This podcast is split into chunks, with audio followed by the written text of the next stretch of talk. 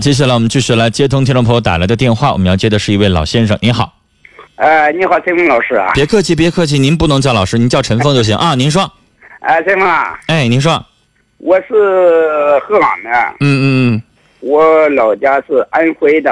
嗯，啊，我在三岁的时候啊，我亲生父母在六零年把我给扔了。嗯嗯嗯，我呃养父呢，现在养父养母呢，现在都九十多岁了。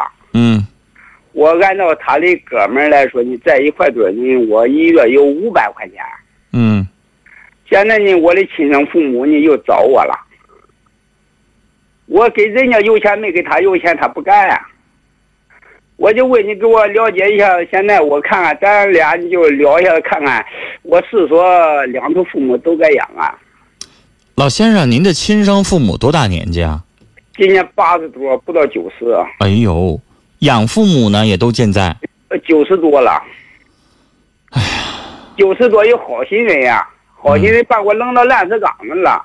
嗯嗯嗯，我现在父母呢，就是把我呃从烂石岗子里面就是狗没吃的小孩给我抱回来了，嗯，把我养这么大。好，老先生，按法律的规定的义务来讲，嗯养父母和亲生父母你都有义务去赡养。嗯，是的，嗯，就是这如果人家要是跟你打上官司，对簿公堂的话，我跟您说，就不论从道德上来讲，还是从法律上来讲，咱们作为子女都应该义无反顾的照顾。嗯对，但是法院也要体体谅一下您自己本身的年纪，您也退休了，您也六十来岁了，对，就是有赡养义务确实有，嗯，但是您的赡养义务要怎么尽，嗯它是值得探讨的嗯啊。比如说一个年轻人三十岁。嗯你让他一个月拿出一半的工资就赡养两对儿父母，我都觉得不算过分。但是对于一个六十岁自己本身也需要人家去赡养的一位老人来说，那可能这个就得掂量掂量、衡量衡量了。嗯对，他要看您每个月您的收入是多少，您的维持生命的水平是怎么样，然后能够量力而为，不能说你照顾两对儿父母，然后您自己就没法活了也不行。嗯，我说啊，嗯，现在我的工资一千五，退休一千五，一千五百块钱。嗯，啊我的工资不高，因为什么呢？我现在的父母呢，就是说哥们儿在一块的挺多了。啊，兄就是兄妹六个呢，就是你的养父母有兄妹六个呢，是吗？对对对，就是你现在就就是像你一样的子女有有六个是吗？对，现在有六个，你就是说呢，我在外边工作，啊，他们没有工作，他们那五个都没工作呀，对，都在那管五个靠什么养老啊？都在管理农村啊。啊，我给他们是这样说的，嗯我说您是我老爸老妈，嗯我说我得尽到我的孝心，啊，我说我尽到我的义务。啊就是养父母这九是十多岁的老两口在您这儿生活呢，是吗？不对，都在管理呢，啊，都在管理呢。呢他们，啊，养他们照顾着呢。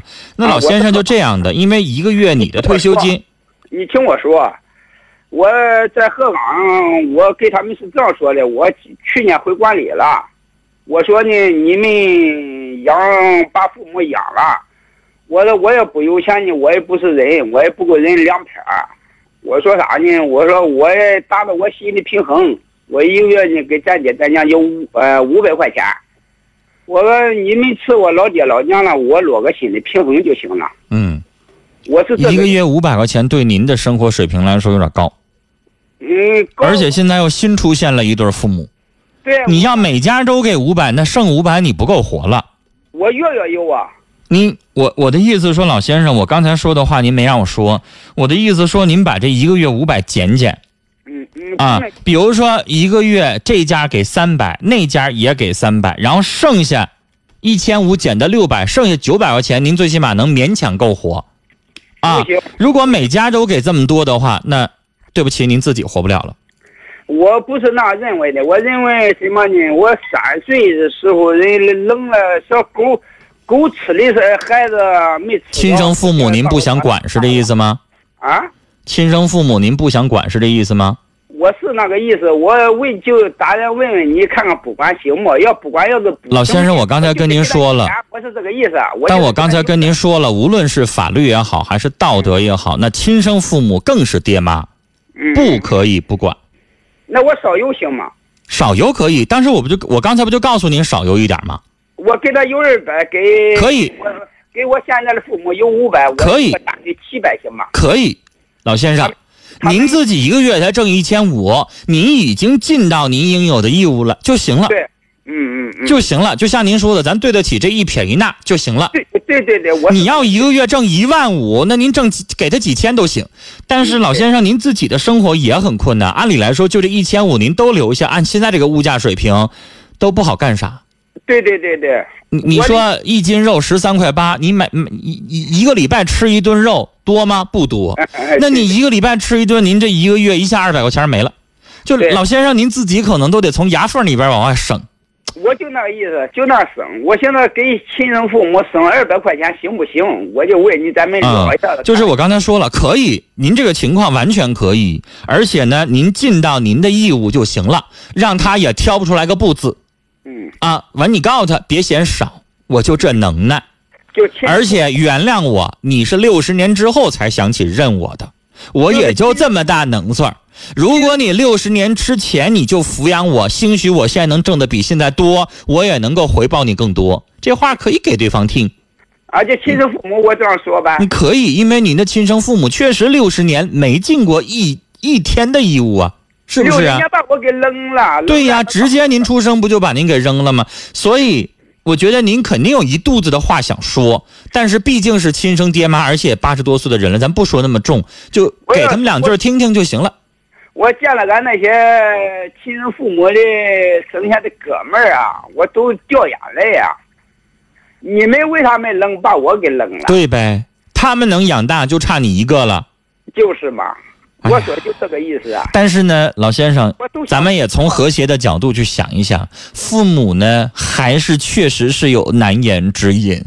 您生活的那个年代，老先生，您现在往前推一推，您生活那个年代应该是在，呃，五十年代左右哈，五六十年代，四年的五四年的是吧？啊，啊、那个年代你也确实知道，家家都穷，都确实也困难，所以呢，您也考虑一下父母的实际情况。这个时候您这么大年纪了，您也有子女，甚至也有孙男弟女了，应该这个时候我倒觉得。凡事儿放下为好，有一些事情端着是气，放下来可能就是情了。